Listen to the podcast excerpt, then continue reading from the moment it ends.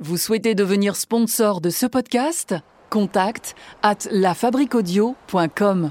Cinéma Radio. Héros de films, de téléfilms et bien sûr grand personnage de roman, D'Artagnan a-t-il existé? Sans plus attendre, je peux vous répondre que oui, le fidèle compagnon des trois mousquetaires a bel et bien existé puisqu'il a été un des mousquetaires des rois Louis XIII et Louis XIV. Ah ouais. hmm. Quelle histoire ça aussi.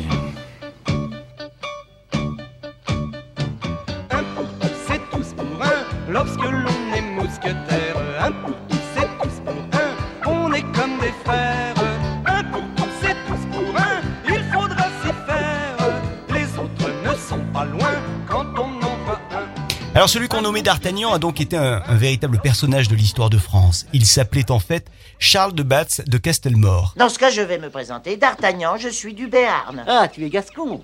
Alors on connaît peu de choses sur lui car il n'existe que des mémoires qui sont parues en 1700, soit 27 ans après sa mort. Et en plus, ce sont des mémoires qui n'ont pas été rédigées par euh, D'Artagnan lui-même, mais par un certain Gatien de Courtils de Sandras qui a fait une synthèse à partir des notes qui ont été laissées par D'Artagnan. Oui, et alors, des objections? Et c'est bien plus tard que l'écrivain Alexandre Dumas va tomber sur ses mémoires grâce à l'un de ses amis, un copain qui euh, est bibliothécaire, journaliste également, à Marseille, et qui dit à Dumas qu'il a des notes vraiment super intéressantes sur un mousquetaire qui pourrait l'intéresser pour ses écrits. Il ne portait pas une moustache noire par hasard?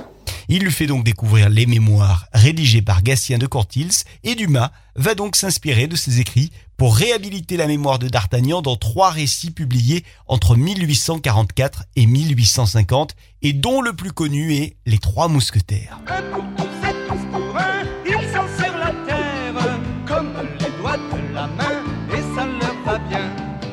Charles de Batz de Castelmore est le quatrième fils d'une fratrie de sept enfants. Lorsque le jeune Charles de Batz quitte les terres familiales de Castelmore pour Paris, c'est vers 1630, eh bien il décide d'utiliser le nom de la terre d'Artagnan qui est situé dans le département des Hautes-Pyrénées en Occitanie. Nous avions quitté D'Artagnan alors qu'il s'éloignait de la maison natale sur le fin destrier que lui avait offert son père. Et d'ailleurs, à la fin de sa carrière, il ne se fera plus jamais appeler d'Artagnan, mais tenez-vous bien, haut et puissant seigneur, Messire Charles de Castelmore, comte d'Artagnan. Ouais, ça claque, hein. Notre héros s'en allait sur les routes de France pour réaliser le rêve de tous les jeunes gens de l'époque, devenir mousquetaire du roi. Son frère aîné, Paul, avait réussi, lui, à rentrer chez ceux qu'on appelait les mousquetaires du roi. Quelques années plus tard, c'est donc au tour de son petit frère, d'Artagnan, d'intégrer l'équipe des mousquetaires qui protégeaient le roi. Je vais devenir mousquetaire. Et pendant toute sa carrière militaire, D'Artagnan a vraiment joui de l'entière confiance de ceux qu'il protégeait. Euh, Vous n'avez pas confiance en moi Alors en plus d'être un grand combattant, il faut savoir que D'Artagnan fréquentait également les salons littéraires du Marais à Paris. Et c'est d'ailleurs là qu'il rencontre celle qui va devenir ensuite sa future épouse, une riche veuve, elle se prénomme Anne-Charlotte de Chancy, dame de Sainte-Croix. C'est donc avec elle qu'il va avoir deux fils, mais le mariage ne va pas durer longtemps, à peine six ans puisque les deux époux vont se séparer, Anne-Charlotte étant lassée des infidélités de son mari, toujours en déplacement et souvent en charmante compagnie. Je vais vous apprendre à ne pas faire confiance à un chevalier avec mon épée. Le 5 septembre 1661, le roi confie à D'Artagnan une mission très délicate. Il va devoir arrêter Nicolas Fouquet, un homme d'État français de haut rang qui est euh, à cette époque surintendant des finances.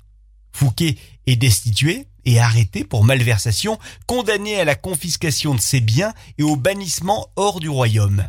Et la lourde tâche de cette arrestation revient donc à D'Artagnan. Et en lui confiant cette mission, eh bien le roi prouve à D'Artagnan toute la confiance qu'il a pour lui. Non, non, attendez, attendez, mais vous êtes complètement fou, rengainer cette épée tout de suite, voyons. Nicolas Fouquet est donc arrêté et c'est notre mousquetaire qui se transforme en geôlier et qui va accompagner euh, Fouquet dans ses lieux d'incarcération et il y aura de nombreux lieux hein, d'incarcération. Ils vont passer trois mois au château d'Angers, ils iront aussi au donjon de Vincennes, puis à la Bastille, enfin à Pignerol. Bref, trois années euh, bien chargées et c'est donc D'Artagnan qui s'occupe personnellement de son prisonnier. Qu'il mange et qu'il boive de l'eau fraîche autant qu'il voudra. Il a pour mission de filtrer les visites du prisonnier, il doit rendre compte en haut lieu de tous les détails de la vie de l'ex-surintendant, mais malgré tout cela, eh bien D'Artagnan parvient à nouer une relation presque amicale avec Nicolas Fouquet. Je sais que ce n'est pas très bien élevé, mais je suis obligé de regarder par le trou de la serrure. J'ai pas le choix. Et puis tout s'enchaîne hein, pour D'Artagnan. Il va gravir les échelons, il va devenir capitaine lieutenant de la première compagnie des mousquetaires, puis gouverneur de Lille, grande cité de 50 000 habitants à l'époque dont le rôle stratégique était majeur.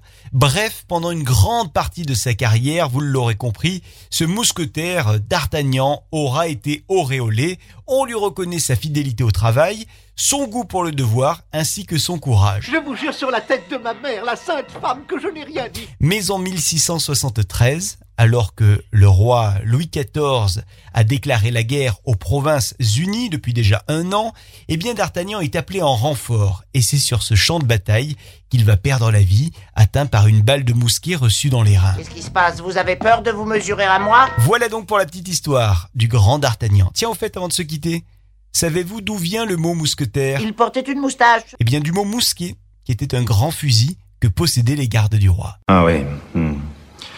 Quelle histoire, ça aussi. Merci d'avoir écouté cette petite histoire, n'hésitez pas à la partager autour de vous et à très bientôt. Un pour tous et tous pour un, lorsque l'on est mousquetaire. Un pour tous et tous pour un, on est comme des frères. Un pour tous et tous pour un, ils sont sur la terre, comme les doigts de la main, et ça leur va bien.